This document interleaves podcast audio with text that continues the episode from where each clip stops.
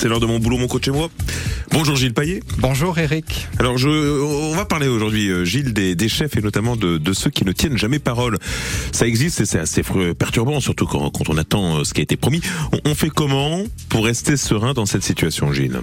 Eh bien, en fait, on fait ce qu'on peut, car c'est vrai que c'est pas très agréable hein, d'avoir un chef qui donne des informations qui sont pas toujours les bonnes, ou pire encore, qui fait des promesses qu'il ne tient jamais, ou en tout cas pas toujours, mais je vais quand même vous donner quelques astuces pour mieux vivre et peut-être améliorer cette situation du chef qui ne tient pas ses promesses. Première astuce, sans doute la plus efficace, c'est de ne pas vous contenter de promesses orales. Faites en sorte que votre chef puisse consigner par écrit ce qu'il vous dit et ce qu'il vous promet. Ce sera plus engageant pour lui. Alors bien sûr, il ne voudra pas forcément le faire. Hein. On n'est pas dans le monde des bisounours où vous-même, vous n'oserez pas le lui demander. Il faut parfois un petit peu de courage pour demander ce genre de choses.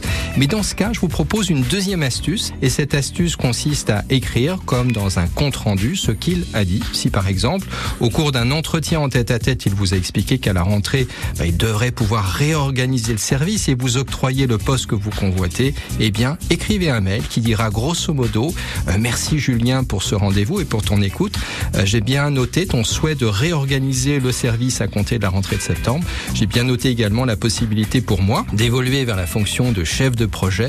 L'idée, c'est que ce mail bah, pourra toujours être transféré à quelqu'un, au service des ressources humaines par exemple, ou au manager de votre votre propre manager.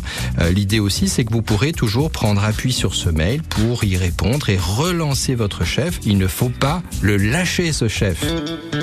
Alors vous voyez l'idée, les personnes qui ne tiennent pas leurs promesses, qu'elles soient chefs, collègues, clients ou fournisseurs, s'appuient souvent sur la légèreté des paroles, sur le fait bah, que les paroles euh, s'envolent. On dit aussi que les promesses n'engagent que ceux qui les écoutent.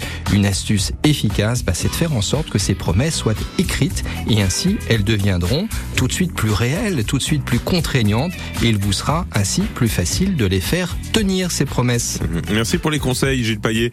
On vous retrouve demain, même même endroit bien évidemment et on parlera des obligations de l'employeur à former ses salariés à demain.